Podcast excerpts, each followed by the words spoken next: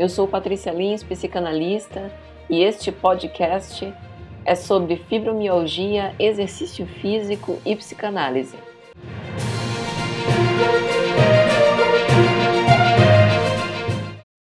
Introdução. Etimologicamente, o verbete fibromialgia vem do latim fibra ou fio ou tecido conjuntivo ou muscular e de duas palavras gregas, mios, músculo e algos, dor. Portanto, fibromialgia se caracteriza por uma doença crônica, idiopática, peculiar ao indivíduo e, em geral, de origem desconhecida, reumatológica, que acomete certos grupamentos musculares e articulações e que causa dor, sendo diagnosticada predominantemente entre mulheres. A fibromialgia, em geral, não pode ser detectada através de exames de sangue e imagem, portanto, cabe uma investigação clínica pelo médico sobretudo pelo relato do paciente, que é um aspecto subjetivo, para tentar delinear o quadro da doença que invariavelmente está relacionada a alterações no humor, na memória e no sono não reparador. Tem sido observados recorrentemente casos de depressão como comorbidade à fibromialgia. A psicanálise, enquanto método investigativo dos processos mentais inconscientes visa elucidar questões emocionais e psíquicas que porventura estejam por trás de certas somatizações no corpo físico. Em geral, o paciente começa a apresentar sintomas leves e múltiplos, que incluem principalmente dor crônica, fadiga constante e problemas insistentes relacionados ao sono. Por ser uma patologia que não tem cura, o indivíduo precisa fazer uso de tratamentos medicamentosos e terapêuticos para conviver com essa situação, buscando, dentro do possível, lidar com a doença da melhor forma. Não por acaso, o tratamento da fibromialgia deve ser planejado com uma abordagem multidisciplinar. Embora seja uma doença de prognóstico indefinido e até então não curável, seus sintomas podem ser amenizados e o paciente pode desfrutar de melhor qualidade de vida, melhorando seu aspecto funcional, ainda que convivendo com a doença. Para cada paciente, deverá ser delineado o melhor tratamento de acordo com a especificidade do seu caso e apresentação dos sintomas. O objetivo deste podcast é mostrar as evidências relacionadas aos benefícios do exercício físico treinamento resistido, exercícios aeróbicos, alongamento e treinamento de pilates e da análise clínica pelo viés psicanalítico no tratamento da fibromialgia. Fibromialgia e mulheres. É interessante notar que os estudos pesquisados, em particular, preferem selecionar mulheres para a população avaliada, devido ao fato dos indivíduos de sexo feminino serem cerca de 10 vezes mais propensos de desenvolver a fibromialgia que homens. Especula-se que, embora a doença tenha um aspecto físico relacionado à falta de vigor e disposição, com comprometimento ao condicionamento e à aptidão física, há uma nuance comportamental muito relevante, com uma relação direta entre a dor e suas manifestações com o humor e condições ambientais. Em outras palavras, indivíduos mais sensíveis a estes aspectos estão, por sua vez, mais suscetíveis a experimentar as manifestações dos sintomas da doença. As dores desta síndrome são bastante diversas, quanto ao local, intensidade e frequência, em função da individualidade biológica, do estágio da doença, das condições climáticas, do equilíbrio hormonal, e nesse aspecto, mais uma vez, as mulheres disparam na frente em relação a uma maior suscetibilidade do estado psíquico e emocional, dentre outros fatores neurotransmissores e exercício físico. Fisiologicamente, nos pacientes ocorre um aumento anormal de sensibilidade à dor, que tem relação com os neurotransmissores. Estes são sinais bioquímicos de comunicação entre neurônios, nos quais agem nas sinapses, que por meio de impulsos elétricos realizam um estímulo em tecidos, em especial nos músculos e órgãos, Durante a prática de atividades físicas, o corpo faz uma termorregulação e, no esforço de reduzir a fadiga muscular, a glândula pituitária aumenta a produção de endorfinas, elevando a sensação de bem-estar, conforto e tranquilidade.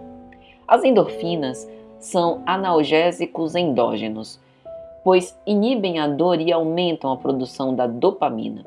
Em especial, as endorfinas e encefalinas são neurotransmissores peptídicos capazes de modular a dor, bloqueando os seus sinais eletrofisiológicos e reduzindo o estresse. São considerados opioides naturais, pois agem diretamente nos receptores dos neurotransmissores relacionados à sensação de dor. Bom, existem outras formas de estimular a endorfina além do exercício físico, como o estabelecimento de conexões sociais e vínculos afetivos, a estimulação do riso, contato com a natureza, meditação e massagem, além de ouvir músicas calmantes e reconfortantes. Como visto, a questão da dor é uma percepção individual, muito subjetiva e intrínseca à fisiologia do indivíduo e seu comportamento. Por isso, é imprescindível repensar o estilo de vida a fim de torná-lo mais saudável e melhorar a disposição física e psíquica no enfrentamento da doença. A terapia psicanalítica.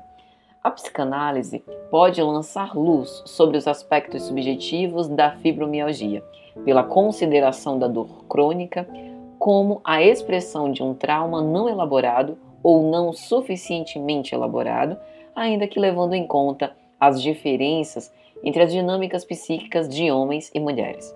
Reconhecer o sintoma não como sinal de uma doença, mas como expressão particular de um conflito psíquico, é entender que a relação estabelecida entre o sujeito e suas emoções é decisiva para a sensação de dor. Isso não significa que a dor seja imaginária, ao contrário, ela é bem real, mas tendo uma origem psíquica, reflete-se no corpo físico. O sintoma, à luz da psicanálise, só se completa na relação com o outro.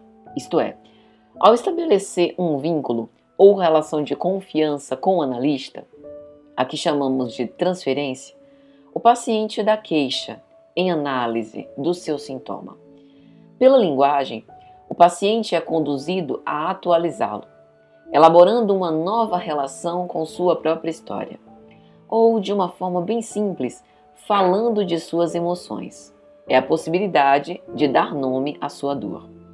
No seu texto de 1914, Recordar, Repetir, Elaborar, Freud elucida que a regra fundamental da psicanálise é a associação livre enquanto expressão do paciente de conteúdos inconscientes seus que fazem uso da linguagem para serem revelados, é a forma de descobrir o que o próprio paciente deixou de recordar e que, abre aspas, para Freud, há casos em que o paciente não recorda coisa alguma do que esqueceu e reprimiu, mas expressa-o pela atuação ou atua, fecha aspas. Portanto, a lógica freudiana apresenta a repetição como uma transferência do passado esquecido para todos os fatos da vida atual.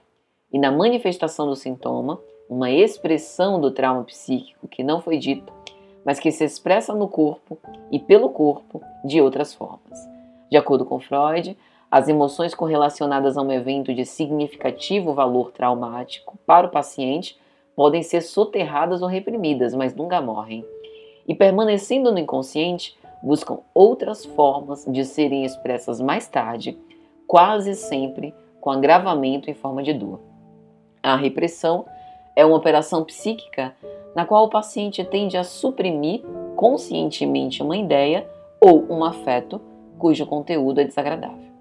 Contudo, há de se vencer a natural resistência, ou seja, o conjunto de reações do paciente no contexto do tratamento que acaba criando obstáculos no desenrolar da análise, mesmo que ele esteja implicado no processo terapêutico.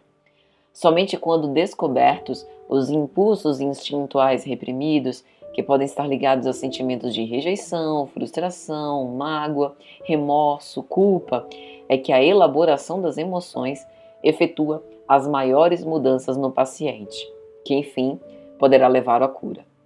Talvez a cura que se encontre não se reduza apenas a aniquilar a dor, mas neste caso, em buscar entender as raízes de sua causa e, a partir disso, desenvolver uma espécie de habilidade para reconhecê-la e identificá-la, o que se entende por ampliar os recursos psíquicos para a expressão emocional, buscando as motivações internas e o seu significado, o que invariavelmente conduz o paciente a um lugar de bem-estar possível, trazendo tolerância e recordando a infinita capacidade humana de recordar, repetir, elaborar.